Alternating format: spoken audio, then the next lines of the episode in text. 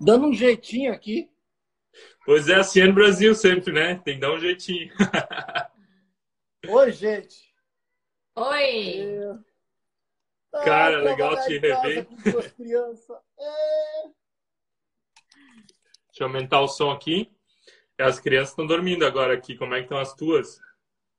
Cara, aqui é 7h20 da noite. Uhum. Oi pro pessoal que tá aí já. Galera. Né? É, que privilégio, cara. Que privilégio. Que alegria. Eu, eu, Tem uma hora de falar, cara. Que que cara, a gente tem, a gente tem o, o a fuso horário. Uh. Fuso horário com Mato Grosso? Eu nem sabia, Mato Grosso Sul. É. É, depois de Guaíra, acabou o Paraná, é outro fuso horário. Não sei se você Ah, tá. sabe. Aqui, aqui já é 8h20. Aqui já é 8h20, é. Existe, existe o Trópico de Capricórnio. Uhum. Dali para baixo é outro Brasil. Ou seja, a fronteira do, de São Paulo com o Paraná para baixo é outro Brasil, outro tipo de índio, é outra cultura. E, e esse Trópico de Capricórnio vai até Marajó. Ali, então, nós temos mais uma. É uma coisa mais coesa, indígena. Os Tupi-Guarani, né? Como assim a gente conhece. Tupi significa top, né? Os, os índios que se achavam os. E, e dali para baixo é outro tipo. Então, o Brasil é dividido assim. Outra cultura, outra informação que pouca gente sabe. As Uhum. nossas principais rodovias eram rotas migratórias de índios. Elas só foram Uhum. mais abertas e asfaltadas. Mas são rotas que ligam bastante. Esse Brasilzão. Eita! Pois é, tu, tu viajou mais pelo Brasil do que nós, né? Já estava na floresta amazônica, vem do Rio Grande do Sul. te apresenta um pouco para as pessoas te conhecerem, quem talvez não te conheça, conheça o que, que tu faz. Nós te conhecemos, mas talvez a maioria aí não. Ok. É, então, permitam-me apresentar. Eu sou o Fabrício Fleck da Silva. Eu tenho um Silva no meio, que é parte do meu pai. A minha mãe é uma descendente direta de alemães. Meu avô era austríaco. Não sei, um pouco antes da, da Guerra Mundial ali, eles vieram, não, não lembro mais como dividiram depois, se ele estava parte na Áustria, enfim. E, e, tem meu pai, que é uma mistura, sei lá, cara, português com índio, espanhol, não sei. Não sei. é, tanto que eu não tenho barba. Não sei se essa informação ajuda, mas essa aqui é uma barba de um mês, ó. eu não tenho. Eu sou, eu sou um jundiazão, assim, desde. Uh, então eu, eu sou casado com a Kelly há 13 anos. Nós temos dois filhos. O mais velho chama-se Estevão. É, o mais novo chama-se Josias. É, eu cursei FLT, fiquei lá quatro anos. A gente se cruzou muitas vezes.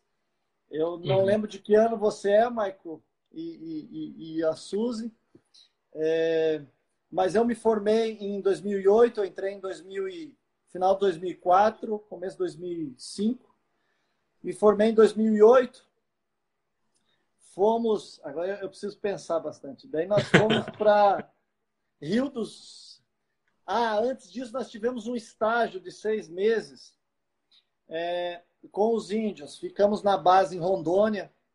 E de Rondônia a gente se deslocava para Bolívia, Acre é, e o Amazonas. Tudo de barco, então, certo, né? Hã? Tudo com barco. A grande maioria, sim. A grande maioria com barco. Nós íamos de Toyota Bandeirante até a Beira Rio. E, então, assim, para nós, as fronteiras estão bem delimitadas. Os índios não conhecem isso. Né? Uhum. E para quem não sabe, a floresta amazônica não é só do Brasil. Ela, ela pega Uhum. parte do Mato Grosso, pega Rondônia, Bolívia e Colômbia né? onde é produzida a, a exportação de drogas ali. Né? É rica para isso. do Pablo Escobar. É, hoje mais das Farc, né? Que tem a, o monopólio aí. É, e a gente ficou lá, conhecemos um Brasil. É, já dizia um historiador, existem muitos Brasis dentro do Brasil, né? Uhum. E para quem não sabe, também Brasil significa brasa, calor. Quando o pessoal chegou aqui, disse: Cara, nós vamos morar nesse Brasil aí, nesse monte de brasa.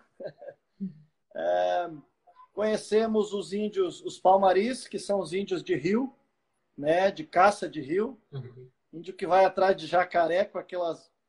Cara, eles iam caçar jacaré com um barquinho. Eu disse, eu não vou, não, cara, nesse barquinho aí, eu não vou, não. Cara, tu já viveu então poucas e boas aí no Brasil. Ah, eu conheço mais o norte do Brasil, Marco. Uhum. o norte e o centro, né? O sudeste também, mas o nordeste eu não conheço. Eu, uhum. O máximo que eu subi foi até o Rio de Janeiro no nordeste, assim, em relação a chegar no nordeste. Foi eu e minha esposa para lá, nós tínhamos seis meses de casados, fomos aventurar é, passamos em Rio do Sul, passamos três anos em Rio do Sul, nove anos em Maripá. Vamos completar um ano aqui é, no extremo oeste da, do Mato Grosso do Sul, cidadezinha chamada São Gabriel do Oeste. Então, aqui nós estamos na fronteira com o Paraguai, uhum. É, a, a oeste. E a norte nós estamos na fronteira com o Mato Grosso, mais duas cidades, Coxim e Sonora, nós estamos em Rondonópolis, né? Uhum. É... E passando calor aqui, rapaz! pois é, nós estamos de casaco aqui, tá uns 15 graus no sul. Cara, tu teve, tu teve uma experiência, né? A ideia de hoje é a gente falar sobre casamento com jeitinho brasileiro. Tu passasse por regiões do Brasil onde a gente não passou ainda, né? Nós passamos, na verdade, um grande período agora fora da nossa pátria, mas a gente também percebe várias coisas, um, características desse país, né? Que é o Brasil, de formas de lidar. E como a gente tem a proposta aqui de falar também de relacionamento e a gente percebe que às vezes a nossa cultura, o jeito brasileiro, ele pode ser bom, mas ele também pode ter dificuldades, né?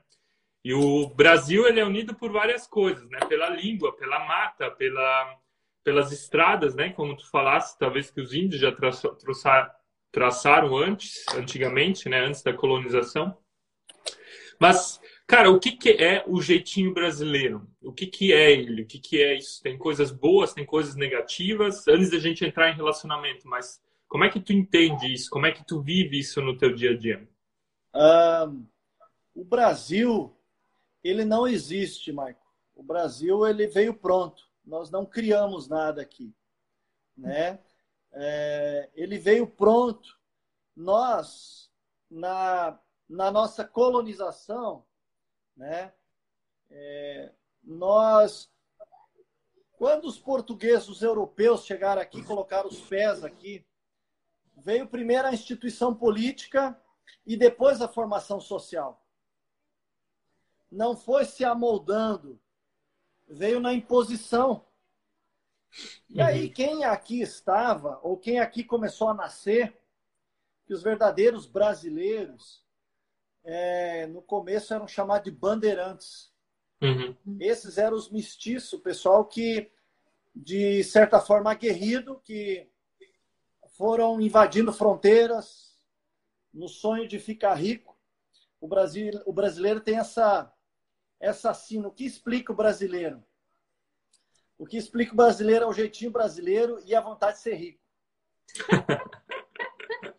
Todo brasileiro tem vontade de ser rico. Por isso que a religião, eu digo assim, a, a, o tipo de teologia que mais cresce aqui e que melhor se desenvolveu aqui e que a gente exporta é a da prosperidade. Porque esse uhum. é o sonho do brasileiro. Ganhar dinheiro rápido, sem esforço e não precisar mais fazer nada da vida. Uhum. Esse é o brazuca. Esse é o, esse é o da gema, né?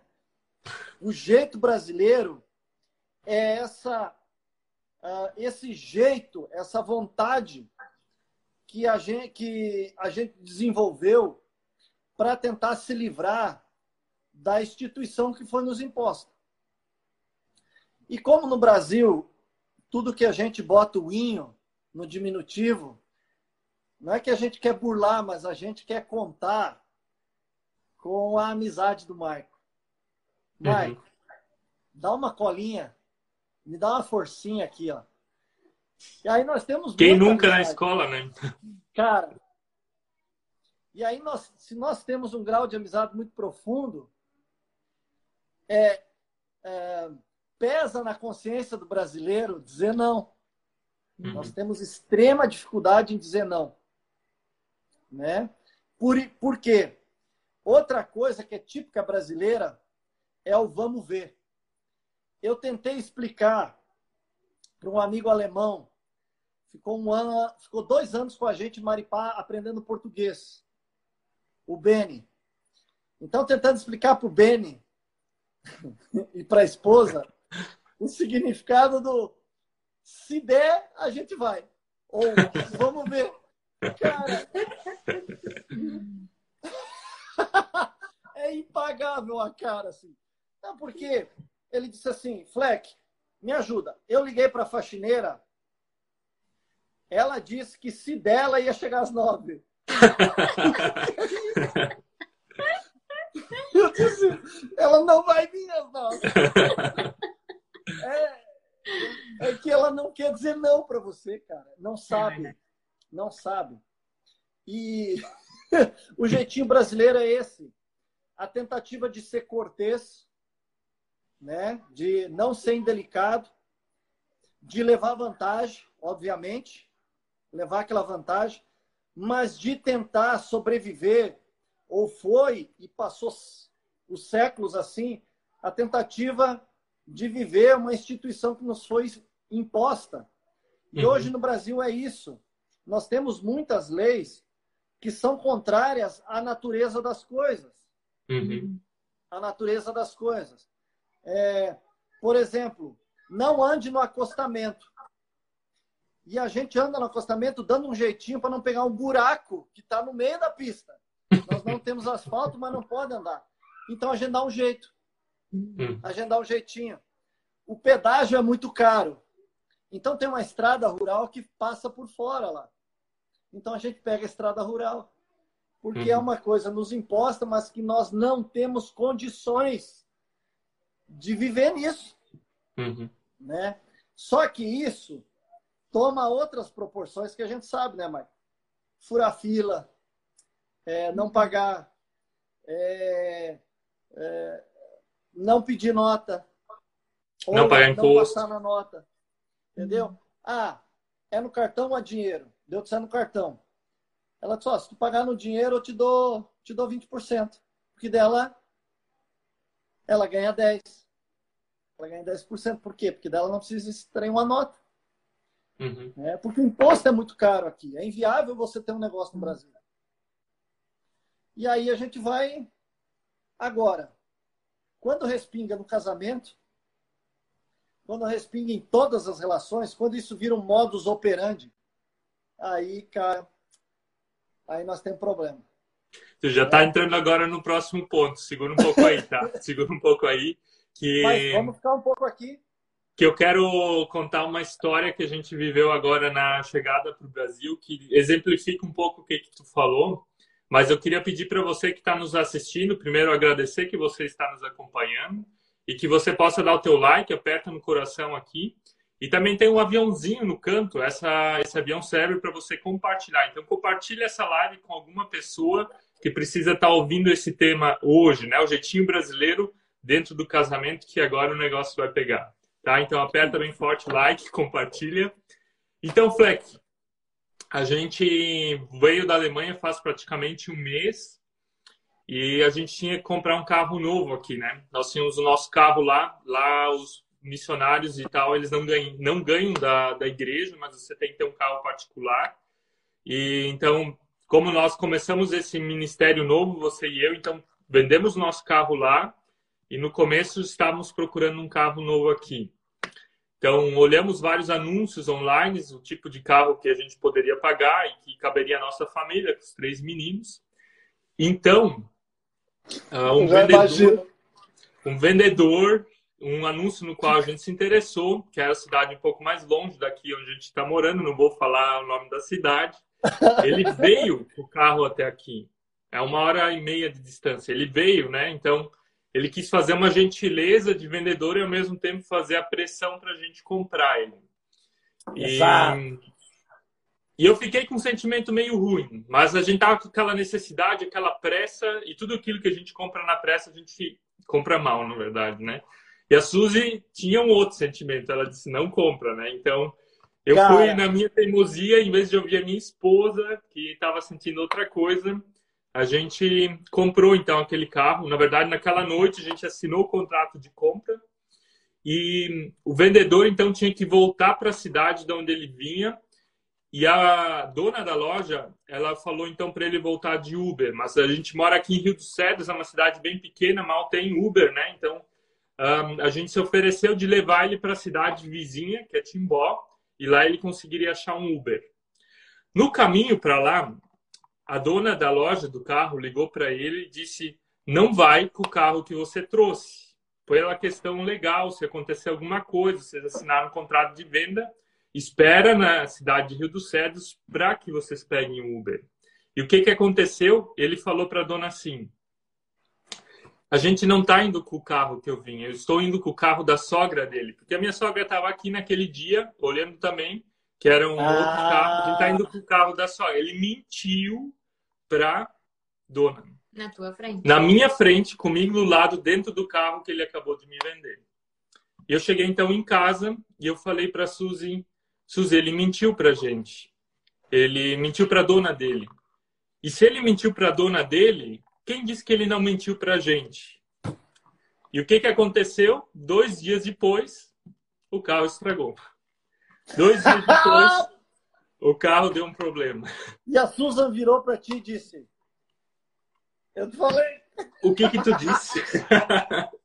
Eu te avisei. A gente deixa isso em off, né? Porque a gente não brigou sobre isso. Nem um pouquinho, é, nem um pouquinho. Não, gente, depois dessa experiência, tá dito que o próximo carro sou eu que compro, não é ele. Mas é... a questão é, a pessoa ela passou a perna na gente. Depois o carro foi arrumado, a concessionária pagou, teve que duas vezes porque a primeira pessoa da oficina ela não arrumou o que teria que ser arrumado, mas que seja agora ele está funcionando, está arrumado. Mas o princípio da ética, do jeitinho, estava ali. Ele queria empurrar isso de qualquer forma. Ele mentiu para a dona e se ele mentiu para a dona, ele também mentiria para nós, né? Exato. Eu acho que essa história exemplifica o que, que tu falou, né? O brasileiro quer ser rico rápido, né?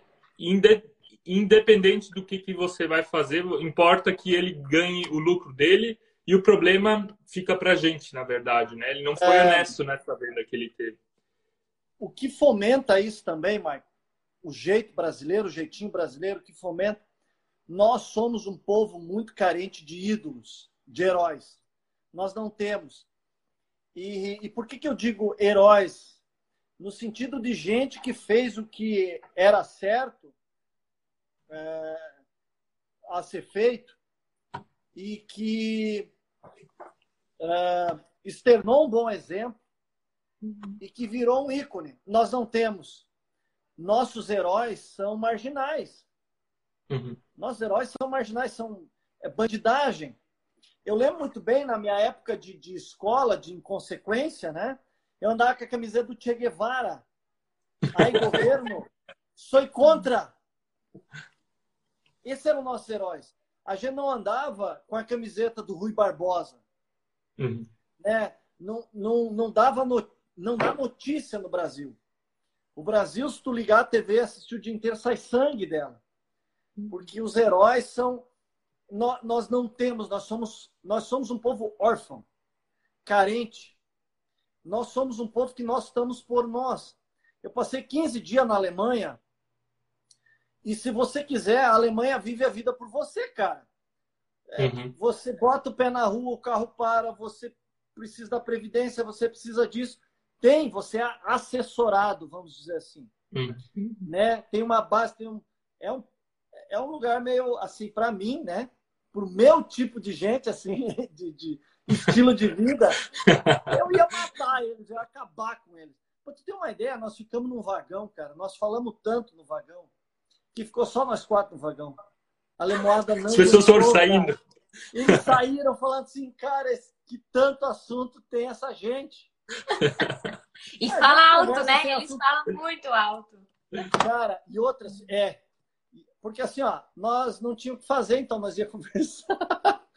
então, assim, ó, no Brasil a gente não tem isso. Nós estamos jogados à própria sorte. É fato. Quem tem um pouco de poder aquisitivo paga um plano de saúde, paga um, um plano de vida, paga uma previdência privada, né? Então, nós somos empurrados por um lado, a nossa índole pecaminosa é, nos empurra para isso, para levar vantagem, para mentir. Cara, ele vendeu o carro para você, ele ia mentir para ela. Eu vendi o carro, ponto. Né? Era isso que importava, na verdade. Exato. Eu vendi, eu ganhei o dia. Eu ganhei o dia, dane-se. Né? E se, se for para mentir, é rápido. E então, assim, é, nós somos empurrados, por um lado, pela nossa índole, que, que é, é, é de, de, de, mentiroso, de pecador mesmo. E, por outro lado, nós somos pressionados a um Estado que está cagando para a gente. Desculpa o termo. Né? Uhum. Assim, tá nem aí. Tá nem aí. Então, peguei com o meu carro, comprei um carro novo, dei no buraco da estrada, vou lá na, é, nos órgãos competentes, fazer reclamação, exigir o conserto. Não vou ganhar. E se eu ganhar, eu vou ter que uhum. entrar com advogado. Nós somos um povo que, para tudo, para os nossos direitos, nós temos que usar advogado. Então a gente dá um jeitinho. Uhum. Ah, a pessoa precisa se aposentar. Se aposentar. Ela, vi, ela foi lá e provou. Ó, tá aqui. É, tem que ser um advogado para entrar. Exatamente. Aí ele ganha 20%.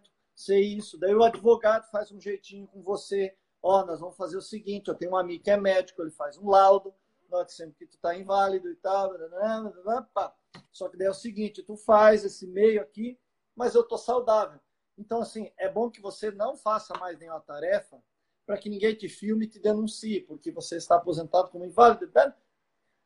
Ah, é uma burocracia. A minha mãe tinha Cara, restaurante. Fala, fala, fala adiante. A minha mãe tinha um restaurante. Então era 20 reais o prato.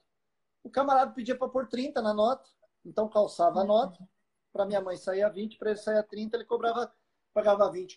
E chegava no chefe, dava nota de 30, ele ganhou 10 reais naquele almoço. Ele hum. ganhou para almoçar. Ele ganhou o almoço e ganhou para almoçar. Exatamente.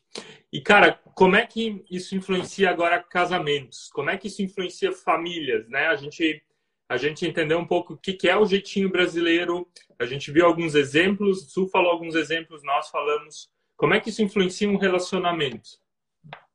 Uh, o, eu digo o jeitinho brasileiro, ele também tem um ponto positivo que eu detecto e que uh, grande, eu, eu, imagino que a grande maioria das culturas é, não não tenha ou não faça com facilidade que é a capacidade de improvisar, mas uhum. se não dá de um jeito, a gente improvisa. E quando a gente estava no Nortão lá, improvisar fazia muito sentido. Porque teve um dia, nós fizemos 100 quilômetros e eu já tinha furado três pneus. Uhum. Então, você tem que improvisar.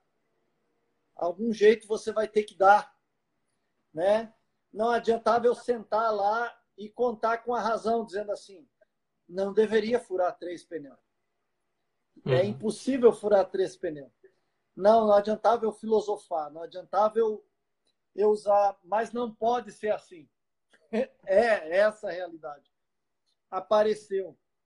É, para dentro, para dentro de um relacionamento, ah, o jeitinho para mim, quando ele, ele, ele faz mal, é, quando a pessoa começa a ser seletiva naquilo que ela quer cumprir. O jeitinho brasileiro é isso, ele é seletivo. Por isso que a gente diz assim, ó, ah, essa lei não pegou. Porque ninguém quer cumprir. Porque nós brasileiros achamos assim, se existe uma lei e 90 ou 51% das pessoas não cumprem, essa lei não vale.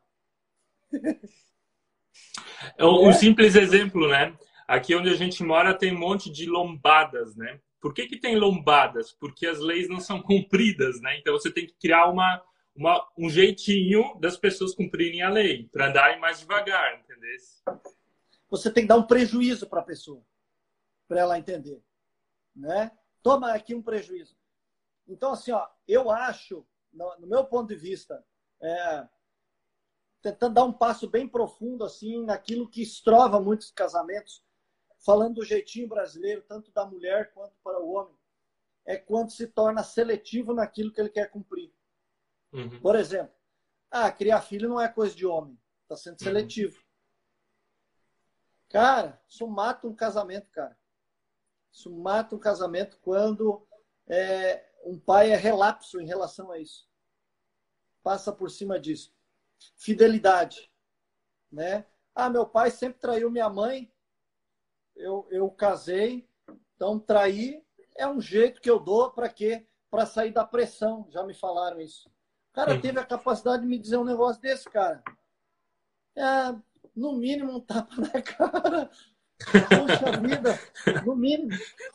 Mano, olha, olha que o não, tapa na cara, cara, do Fleck dói, cara. Ele é. Cara, o cara. Fui visitar um. Fui visitar. Fui bater uma blitz. O cara bateu na mulher. Bateu na mulher. E eu disse pra ele, mano, cara, você quer ser preso? Eu vou pegar ele agora, nós vamos fazer um BO, você entende isso? E ainda eu disse assim, tu tá ferrado porque é uma juíza, cara. É uma juíza. Uhum. Nós vamos fazer um drama na frente dessa mulher. Tu tá lascado, cara. Tu vai cair com esse bundão branco lá no presídio, você vai ver o que acontece com você. E ele disse, olha, cara, ele disse assim para mim, cara, meu pai sempre bateu na minha mãe, deu uns, por que, que eu não posso dar uns tapas na minha esposa? Sabe? Cara, ele estava sendo seletivo estava escolhendo o que cumprir no casamento. Olha, é, assim, abrindo aspas aqui, abrindo aspas. Se você já é casado e está nos ouvindo agora, se você pretende casar, está no noivado, ou não está nem namorando, está em busca, cara, faça um curso. Tá o Maico, a Suzy, cara, como isso é libertador faça um curso de coisas bem básicas. Uhum. Se você está namorando já, converse com ela sobre sexo. O que vocês permitem um ao outro. Oral, vão usar preservativo, vão não sei o que. Falem dessas coisas. Falem uhum. dos meios, das posições, de absolutamente tudo. Por quê? São essas coisas pequenas que vão minando como uhum. aquela britinha no sapato, vai furando a meia, vai cortando o pé, vai infeccionando. E como é fácil e prático hoje ter acesso a boa literatura, leia. Você quer ter filho, leia. Cara, por quê? Porque nós conceituamos tudo. O cara vai ser eletricista, ele estuda, ele vai contador, ele lê, ele isso, ele aquilo. Mas para relacionamento a gente só usa o coração. Vai dar errado. Só Cara, sentimento. Só para tu para completar, né? Nós estamos essa semana, na verdade, divulgando até uma mentoria que a gente está fazendo, que é justamente para tratar isso, entendeu? Porque, isso. Cara, o que que a gente recebe de pessoas, talvez você também, com problemas conjugais, justamente o que você falou, principalmente a traição, principalmente o marido que sai de casa, questões também de violência. E é muito mais difícil tu tratar essas coisas depois de casado do que antes, entendeu? E a nossa ideia é justamente trabalhar isso antes, mas ninguém quer trabalhar isso antes, porque todo mundo acredita que ah, o amor ele, ele tem cobre vergonha. Tudo. E assim, ó, trata o amor como sentimento. Amor não é sentimento. Amor é decisão. Você decidiu, uhum. você não vai encontrar a pessoa perfeita. Deus não tem a pessoa perfeita para você. Deus te deu um cérebro, te deu discernimento, nos deu o evangelho para a gente cultivar o que? Um andar junto, uma mutualidade. Leia, leia. Nós lemos o ato conjugal, nós somos ter filho, lemos, nos informamos. Ah, mas a leitura é uma coisa, a prática é outra. Da base, da estabilidade, uhum. tá? Para manter relacionamento, bons amigos, é, um círculo de amigos saudável, gente uhum. saudável. Não ande com gente pirada, reclamona, assim que, que ou que teve problemas e que ainda carrega isso e aí transfere para você, chega para você com aquele papo assim: "Ai, Maico, como é que você aguenta? Ai, Suzy, uhum. olha como é que você suporta". Isso tu pode olhar e dizer assim: "Ah, coitado dele". Mas com o uhum. tempo essa pessoa é nociva ela, ela envenena. Então pergunta se ela quer ajuda. Se ela não quiser, não tem esse tipo de gente perto do teu relacionamento, né? Então assim. Ó, só é, estendendo mais esses parentes, faça um curso, fa converse, converse sobre finança, porque o pessoal começa a namorar, o pessoal começa Você a só namorar, vai pegar uma água, continua aí. Fica à vontade, tá? sinta-se em casa. Estamos, é... estamos. Os filhos estão dormindo, agora tá tudo de boa, entendeu? Cara, aqui, aqui, aqui, aqui minha sogra veio, cara. Minha sogra é um amor, cara. Minha sogra é uma benção, sabe? Ela vem e harmoniza. Então, para a galera que está que tá ouvindo, converse com o seu namorado. É, não tenha pudor de botar alguém capaz na conversa, que possa mediar, né? Uh, o pessoal vem muito aqui, começo de namoro, perguntar assim, Fleck, por que, que eu não posso transar no namoro? Eu disse, você pode, não deveria, mas você pode. Tá? Porque eu disse, cara, mas eu disse para ele assim, mas, mas, essa é a pergunta visceral? Essa uhum. é a uhum. pergunta essencial? É como é que eu vou saber que deu certo é, se eu não fazer um test drive? Uhum. Eu disse. Essa é a clássica, né? Ah, claro. Eu disse assim, muito simples. Tire as máscaras antes de tirar a roupa. Uhum. Aí, assim, ó, eu disse assim: vamos lá, moça. O cara é muito bom de cama. É o Dom Juan. É o cara lá, uma hora, uma hora e meia de sexo louco, selvagem e tal. Acabou. Aí tem segunda-feira, ele não sabe o que fazer com o cartão de crédito. Ele é um péssimo pai tá? Ele não tem paciência. Financeiramente é um lasca... é um preguiçoso. Mas beleza. Quando vier essas coisas, vão lá e transem. Uhum. Ela é, mas daí não resolve. Deus, opa! Então tu entendeu. Com o tempo, a parada fica melhor. Fica legal. Vai conversando. Agora, se o cara é mau caráter, com o tempo, ele fica, ele fica pior. Ele piora. E ele piora e ele vai te passar para trás. E aí vai chegar naquilo que eu quero dizer assim, ó. É, é, ele vai fazer jeitos para você se sentir menor, para você se sentir refém, ou para você se sentir a tal ou o tal, mas ele, vamos dizer assim, ó, eu conheço gente casada que não tem conta em banco em conjunto. Ela não sabe uhum. quanto ele tem no banco, ele não sabe quanto ela tem. Cara, vão dando jeitinho. Vão tapando só o capeneiro. Exatamente. Aí, né? É... Cara. Eu. Será que essa tua frase que tu falou antes, tire as, as máscaras antes de tirar a roupa, muito boa. A gente até vai fazer uma postagem dela amanhã, tá? Porque é, é, é, é super importante isso. Na verdade, é o que o Evangelho faz com a gente, mas também tem a ver com, com essa, essa maturidade emocional, porque são essas coisas que vão fazer um casamento ser durável, entendeu? Não vai é. ser a noite de sexo incrível que você acha que, que vai fazer com que vocês fiquem juntos, mas é você aguentar outra pessoa quando as coisas não são boas. É a outra pessoa estar te ajudando quando você estiver doente no hospital a pessoa que transou contigo e teve o sexo incrível ali, ela não vai ir lá no hospital te visitar e te ajudar. Mas uma pessoa que decidiu amar, ela vai fazer exatamente isso, né? E o jeitinho brasileiro, nesse sentido, ele não ajuda, né? Se a, a, a, lógica só de querer ganhar alguma coisa em cima do outro, que seja Lograr, o corpo dela. Né? Exato. De, de é... O jeitinho brasileiro no casamento é ninguém pode saber. Ninguém pode saber. Ah, tem assuntos que eu não falo com ela. Então você não casou. Então você não casou. Tá usando de jeitinho. Como que é assunto? Cara, é, converso absolutamente de tudo com a minha esposa. O que, o que quiser. Bateu, valeu. Não tem isso.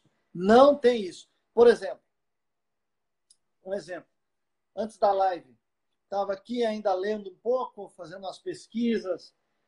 Daí a Kelly disse: Mas tu não vai ficar assim na live, né? Toma um banho, toca essa camiseta.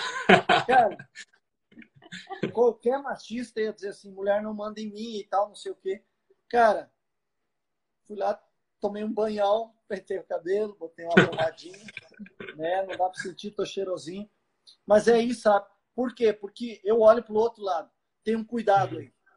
Entendeu? Ela olhou assim, ela tem um cuidado. Não é que ela quer passar vergonha, ela quer dizer assim, cara, tu tem mais a dar, entendeu? a beleza, o exterior também é bonito, né? O exterior também é importante. Mesmo Exato. que a gente não consiga te cheirar agora, mas está de banho tomado. É. Eu, eu estava no Paraguai a fazer compras no exterior, né? É, e, em dólar, em dólar. Aí o camarada chegou assim para mim e disse: O que, que é para ti, patrão? Eu disse: Cara, eu tava olhando essa mala aqui, dando uma mala. Vamos levar, patrão? Te faço 50? Eu disse: Ah, não, beleza, já te faço uma proposta, deixa só a minha esposa vir aqui. Ela está na outra loja ali, eu só estou dando. Daí ah, a esposa que decide? Eu, eu disse também. Ah, brasileiro mandado pela mulher. Pô. Eu disse, você não? Dele, eu não, eu muito macho e não sei o quê. Eu disse, pois é. Por isso que eu sou o que tem dinheiro e você não. Eu sou o que compra e você não. Porque se você ouvisse a sua mulher, estaria que nem aquela outra loja ali, ó. Daí eu mostrei a Casa China, né? Com certeza ele teve um olhar feminino.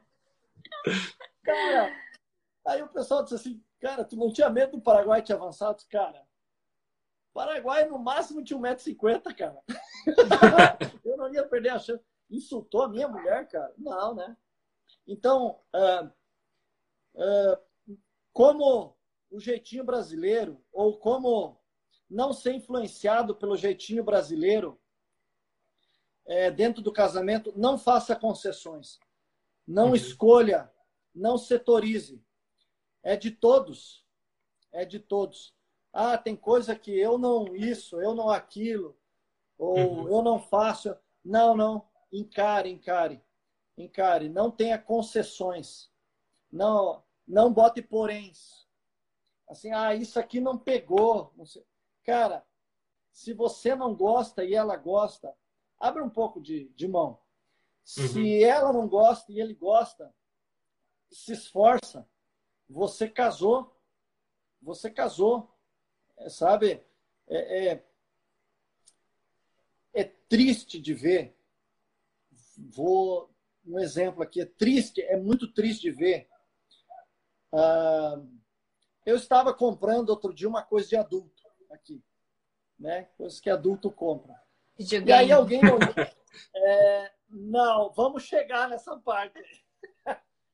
Não, eu não, eu não sou dado a jogos eletrônicos. Eu também não gosto muito de redes sociais. Eu, eu, eu enfim, eu sou outro bicho. Daí é, ele disse, cara, que legal esse negócio que dá tiro.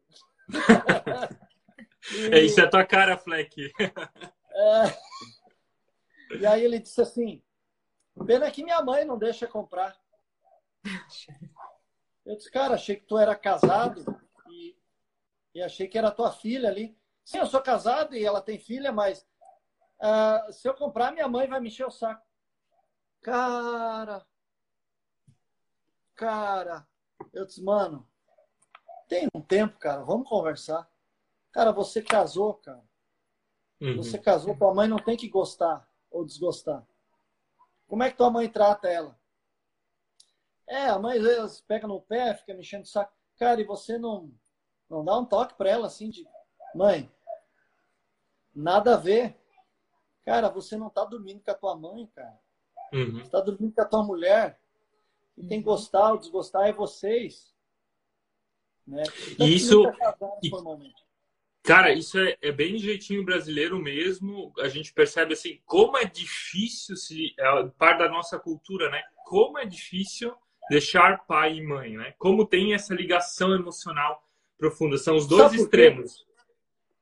Sabe por quê, Mike? Dois motivos aqui. Em primeiro lugar, tá muito cômodo para ele. Tem duas mulheres. Duas mulheres. É né? É para ela tá péssimo tem duas mulheres em casa. Para ele, né? O homem, o homem e a mulher, é, é, eles têm uma distinção muito grande. E que se o homem não se ligar, é, pega muito. Porque o homem, ele é essencialmente filho. A mulher é essencialmente mãe.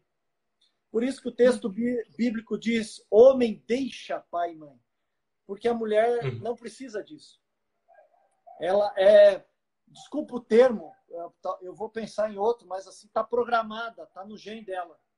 Ela é mãe. Cara, engravidou, liga um botão na mulher que eu não sei onde é que é esse botão.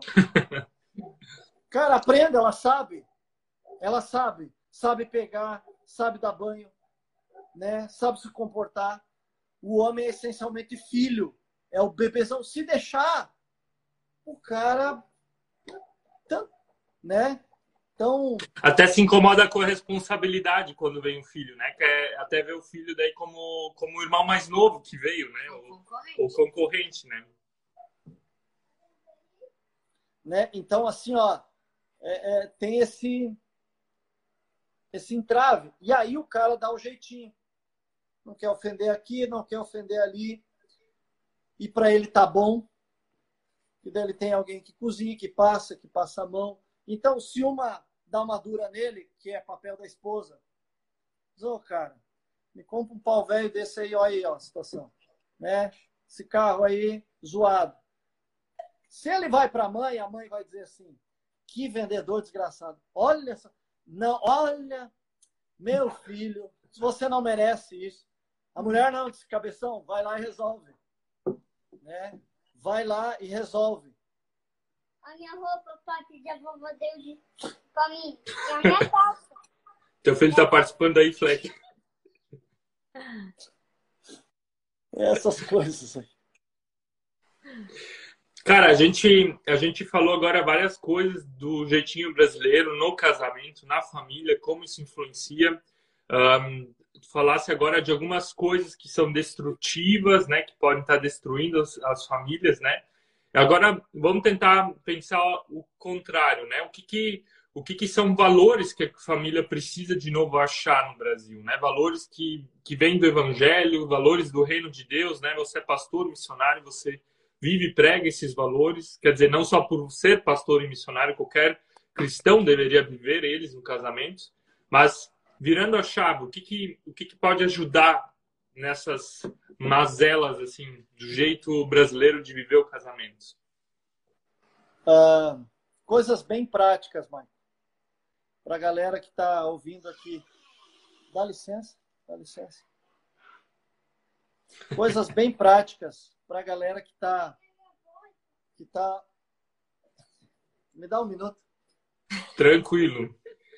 É isso aí. Quando a gente tem filhos, gente, as coisas elas não acontecem tão fácil. Mas pode ter certeza que que os filhos nos levam à maturidade, tá? Eles são um baita de um desafio, mas eles nos ajudam a, a desenvolver áreas da nossa vida que a gente não desenvolveria sem eles. Desce um jeitinho, Fleck. Eu é, pedi para a sogra dar um help, a esposa está tomando banho. É, eu, é, abrindo um parênteses aqui, até nascer meus filhos, eu não sabia que eu era uma pessoa tão egoísta. Uhum. Eu era extremamente egoísta. Né? A gente vivia para a gente, nasceu, Eu pensei, cara, por que que não? Mas eu não entendi que uh, era um problema mais meu do que o simples fato de a casa ter mudado, né? De ver alguém, né, cara? Uma pessoa, então, é, muda um pouco o foco. Mas uh, nós estávamos falando de coisas básicas para a família cristã. É, até hoje, são 14 anos de ministério. Quando são famílias cristãs, gente de igreja, já está mais tempo na igreja, ou que já está um bom tempo na igreja, as perguntas que eu faço são três. Normalmente, quando está em crise, essas três coisas são as primeiras a ser abandonadas.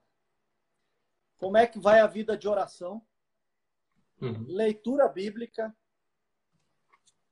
Estão almoçando juntos, fazendo as refeições juntos.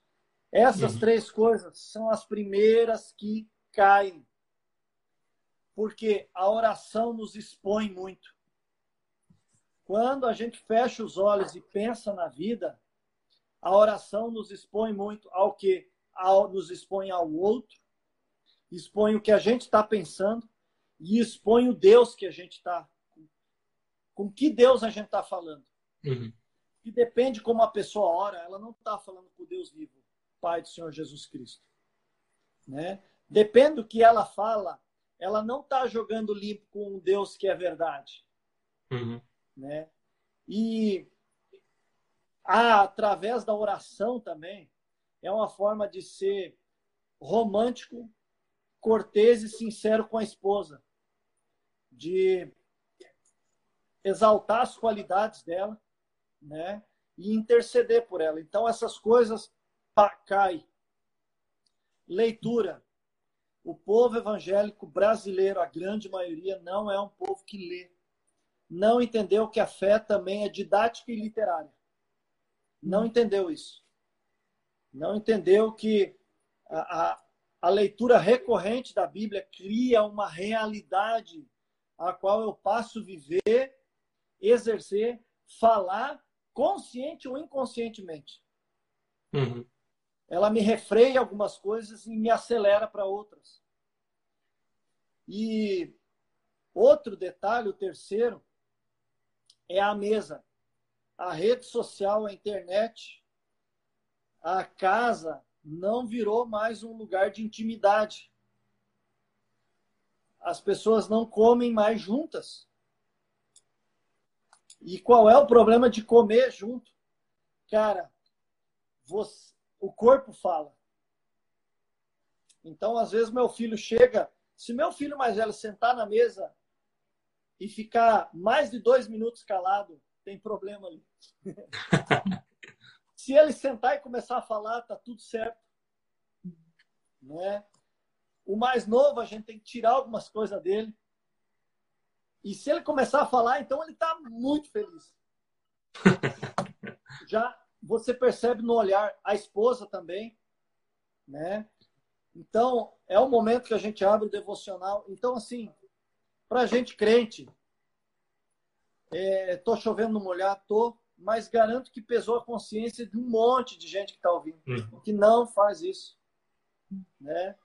É... Incrível que, que isso que tu fala é bíblico, mas tem várias, várias áreas da ciência, né? A psicologia mesmo diz a importância das refeições em conjunto, né? Criar rituais de conexão é o que tu está dizendo. Tipo, o conselho bíblico já está ali, mas é, é um termômetro, né? Para ver como é que está o, o relacional nesse sentido. Né? Um dia eu testei os meninos. Eu sentei na mesa e comecei a comer. Eles pararam, ficaram me olhando os dois. Eu sabia o que era. Eu disse, o que foi? Não tá boa a comida? Não, a gente nem experimentou ainda. Isso vai por que não? A gente não orou. Né? Eles oram. Um tem cinco, outro tem oito, eles oram. Né? Uhum. Claro, aquele jeitão sempre pedindo, mas Faz parte, né? Eu queria isso. Já, pelo menos acertaram o endereço, depois eles acertam o papo, né? Uhum. Mas é, é nesse sentido. não há mais lazer em família, cara. Sabe? É... Eu, eu olho filhos que têm problemas, os meninos que têm problemas, não têm um relacionamento com o pai, mesmo tendo um pai em casa. Uhum. Né? A figura do homem, do homem, cara, difícil.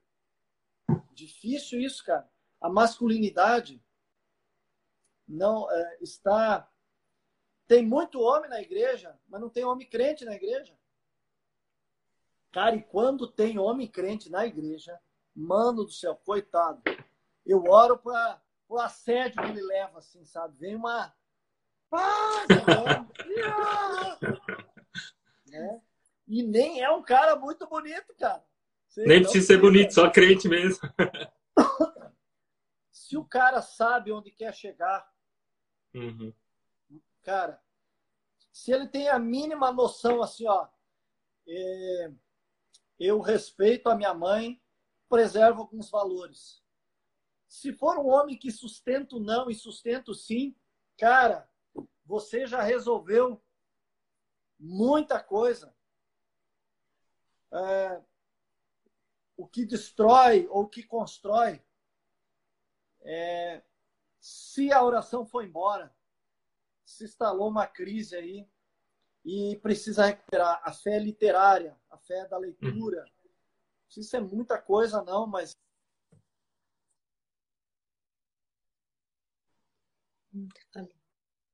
Não seja seletivo em textos, não precisa. Né? Gálatas, fruto do Espírito, Gálatas 5. Tenta esmiuçar isso para você. Né? É, procure ajuda se cerque de gente que, que te dá esse apoio. Né? Uhum. Ó, precisa isso, pá, observa aqui, deixa eu orar com você. As pessoas que mais me ajudaram são as pessoas que oraram comigo e que dizem: Estou orando por você. Uhum. Que nós precisamos resgatar como família, orar junto. Orar junto. Não tem mais isso, cara. Não tem, não tem mais mesa. Né?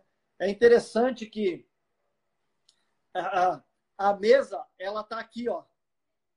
E aqui. A gente foi no acampamento, assim, eu quase chorei lá quando eu percebi. A gente foi em acampamento, estávamos, fomos num rio aqui. Te mandei as fotos, eu acho.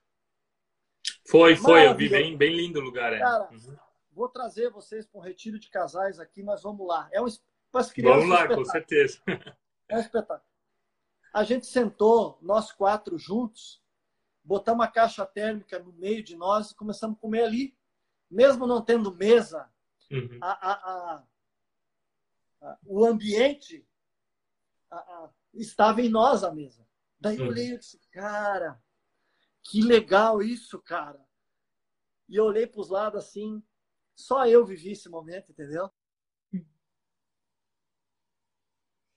que eu fui uma pessoa muito carente de mesa. Acho que deu uma família, travada. Né? É... A nossa família não sentava à mesa. E às vezes que sentava, cara, aquilo era muito legal, cara.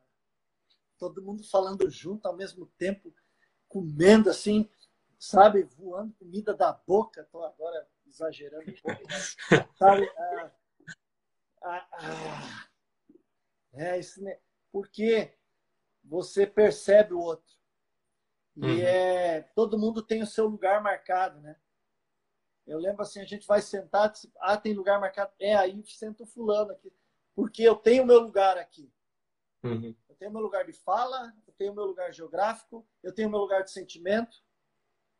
É, é, é isso. E a comida é só um detalhe, né? É. Outro, outra coisa para salvar, vão junto no culto, né? Vão junto no culto. É, no possível, leve um pouco o filho para participar do seu dia, né? Ah, trabalha no escritório, cara, dá um relance lá no escritório, dá uma passada, ó, o pai trabalha aqui, apresenta uhum. os teus amigos do trabalho, se conseguir, obviamente, né? vai que é uma fábrica de fundição, né? Não leva o menino lá embaixo, né? oh, tá vendo lá? Mas assim, é, para que, cara, isso foge o caráter, né? Uhum. Ele entra na sua vida, você entra na dele. É, a gente faz isso. Meu filho outro dia me levou para conhecer a escola, cara. Então ele me, me apresentando assim, né? Nossa, cara, isso não tem. É, é, tem esse, essa, fazer essa atividade, vá ao culto, mostra as uhum. coisas. Sabe, eu levo eles no Muay Thai sempre que possível, né? E, e, então eles, claro, treinar aquele dia é bem difícil, mas assim, estão fazendo parte, né, cara? Uhum. Eu, essas coisas básicas, ah. básicas. Fleck, cara, essa live contigo tá incrível. Tu fala com, com uma garra, assim. Eu acho que as pessoas que estão nos assistindo também uh, devem estar tá sentindo assim, não dá vontade de parar, mas a gente tá chegando nos últimos minutos, cara. E eu queria pedir assim para ti, se tu fosse sintetizar assim, o que que são três valores, três valores fundamentais que que você também vive ou que você e a Kelly vivem que cada um poderia puxar assim para o seu relacionamento, para o seu casamento? Ah, eu não abro mão da mesa de uhum. estar junto, pelo menos uma refeição por dia, seja onde for, né? A gente faz junto. Obviamente nós, né, Mike, temos mais esse privilégio. A gente está uhum. tá ali. É, nós não cultivamos ódio. É, o nosso papo em casa, nós não usamos palavrão. É, uhum. Nós não falamos de pessoas, nós não destilamos ódio em relação às pessoas e a gente percebe que nossos filhos não têm isso, eles vão aprendendo, né? Uhum. É, nós não fomentamos vingança, não temos uhum. raiva, não. Numa linguagem bem populesca, assim, nós não carregamos cadáveres nem no armário. Uhum. E uma coisa que eu trouxe da casa da minha mãe, nós não fazemos dívida. Uhum. Nós não temos dívida aqui. Eu não lembro de é, solteiro, de namoro e de casado eu ter colocado a cabeça no travesseiro e perdido o sono por causa de alguma dívida. Uhum. Não lembro de ter dormido algum dia colocado a cabeça no travesseiro com amargor de alguém. Né? Uhum. Raiva sim, mas assim, não é aquela coisa que eu, ah, eu quero isso, eu vou cultivar isso. Né? Uhum.